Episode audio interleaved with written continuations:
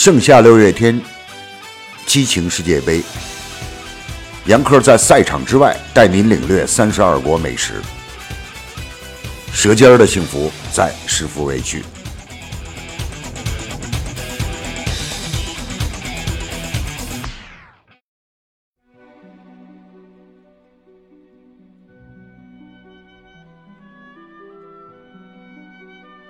这届世界杯让太多人看不懂了。首轮出现冷门，你还可以理解为强队没有进入状态，或者缺少默契什么的。到了小组赛第二轮，总体上来讲，比赛回到了过往的轨道上。什么五比二、六比一的也还热闹，没有想到第三轮强队还是在走钢丝。先是葡萄牙平。稍有闪失就会出局，又有西班牙比分落后，不仅可能丢掉小组第一的位置，而且也有被淘汰出局的可能。然后是阿根廷的艰难取胜，手握两个净胜球、积六分的墨西哥，只要守平就可以稳稳的获得小组第一，结果竟然被打穿，三比零输掉了比赛。不仅可能第一不保，而且也有被淘汰的危险。最大的冷门出现了，德国队出局，而且是小组赛最后一名的出局。难怪有人讲，好几年的担心都交给这届世界杯了。球看得太累，还好，西班牙在最后时刻追平比分。保住了小组头名的位置，葡萄牙也出现了。俄罗斯队在第一、二轮狂飙突进后，第三轮三比零惨败，还有红牌一张。是不是被打回了原形？现在还不好说。今天遭遇西班牙，是一球小输，还是贡献一场漂亮的比赛，体面退场？夜里会有答案。我是不敢相信西班牙进不了前八的，缺少了德国、西班牙、法国或者阿根廷的八强赛，还是世界杯吗？冷门频出的足球比赛肯定不是球迷跟追星人喜欢的，世界杯要掉粉儿的。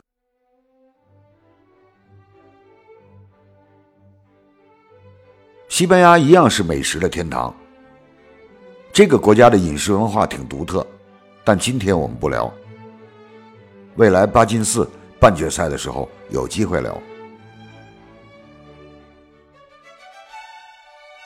随着小组赛的结束，淘汰的队伍陆续回国了。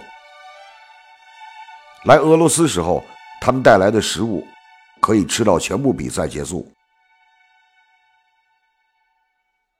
德国人带到莫斯科的七百公斤香肠、三百公斤土豆，大概只用了一半吧。还有一万八千公升的啤酒，现在看来也没有机会庆祝了，很遗憾。韩国队这回到世界杯带了五吨物资，不仅有许多泡菜，而且还专门带去了泡菜师傅。现在他们当地的侨民。驻俄罗斯机构的人可以享用了。葡萄牙人带去的冻章鱼、波尔图酒，西班牙人带去的伊比利亚火腿儿，队员们还可以继续享用。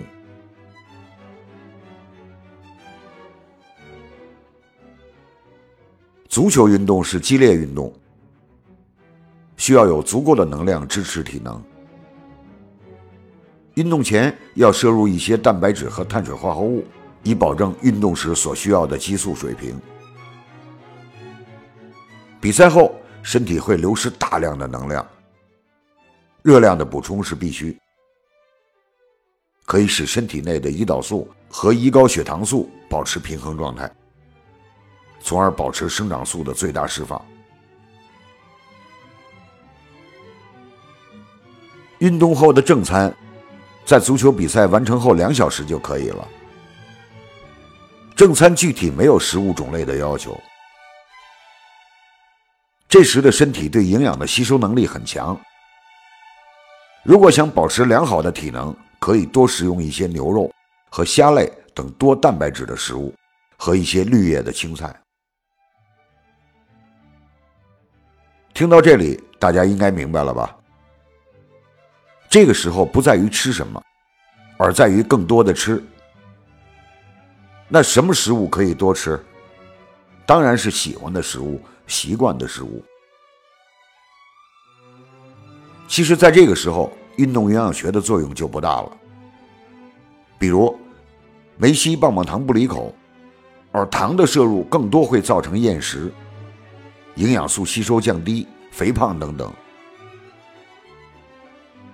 C 罗喜欢的熏猪耳朵、熏猪肘子里面含有苯并芘，那是可以诱发多种器官肿瘤的。但各个国家队的领队、营养师都知道一个基本的道理，那就是运动员的状态好坏与否跟吃有非常大的关系。可口的饭菜。可以舒缓心情，轻松上阵。现实生活中，我们有些人也会被许多所谓的营养学说教所困扰。其实，中国古人早有定论：吃什么不重要，吃多少才是关键。适量是一切食物摄入的标准，而不是什么可以吃，什么不可以吃。